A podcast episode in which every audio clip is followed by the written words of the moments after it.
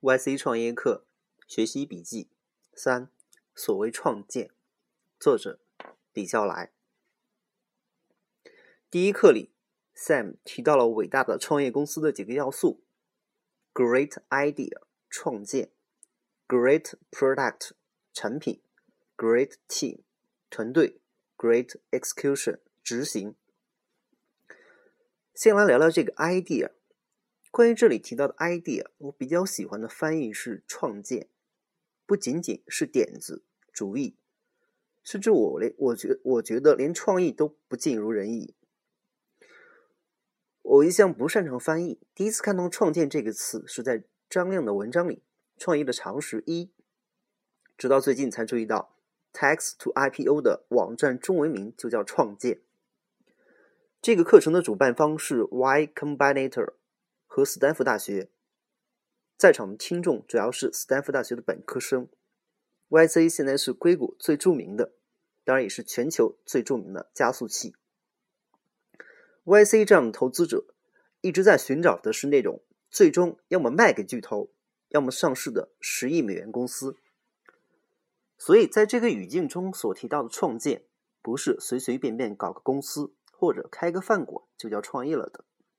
那些顶大顶多算营生，他们所关注的、讨论的、研究的、学习的，是那种最终真真切切改变这个世界，让这个世界变得更美好的，从零到一的伟大的公司。如果不注意这个语境，那么后面很多内容其实都有可能让听众疑惑甚至误解。第五课的讲师叫 Peter，就有一本书叫。Zero to one，从零到一，在这个大语境之下，随便拿出一个抖机灵的主意点子，真谈真谈不上是什么创建。搞搞所谓的微创新，虽然那可能是从一到一百万，虽然甚至可能赚到更多的钞票，却全然无法与创建相提并论。其实，所谓的山寨以及为了美化自己而杜撰出来的概念微创新。并不见得是只有中国人才会玩的。德国有人家子三威尔兄弟，臭名昭著的连环山寨，也赚了大钱。用这些赚来的钱做了基金，甚投资了不少著名的公司，又赚翻了。第十课里，Alfred Lin 会提到他们是如何被这三兄弟威胁的。我曾很认真的问过自己。要不是我自己运气好到竟然早已财务自由，真不知道应该用什么样的心态去面对这样荒谬的世界。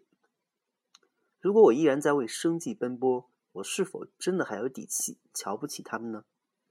说不定会很羡慕吧。看看他们踌躇满志的样子。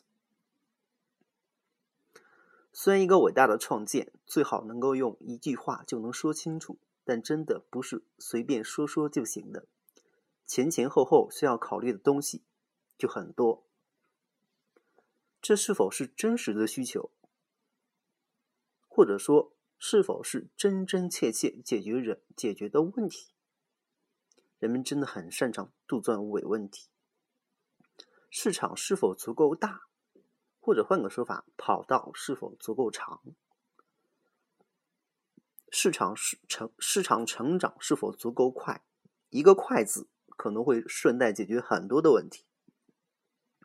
如果真的因为这个创建创业了，那么公司的成长策策略是什么？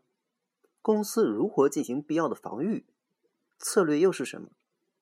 当这些问题需要认真回答，并且需要得到满意答复的时候，我们就会发现很多的点子其实不过是垃圾，根本无法满足我们的追求。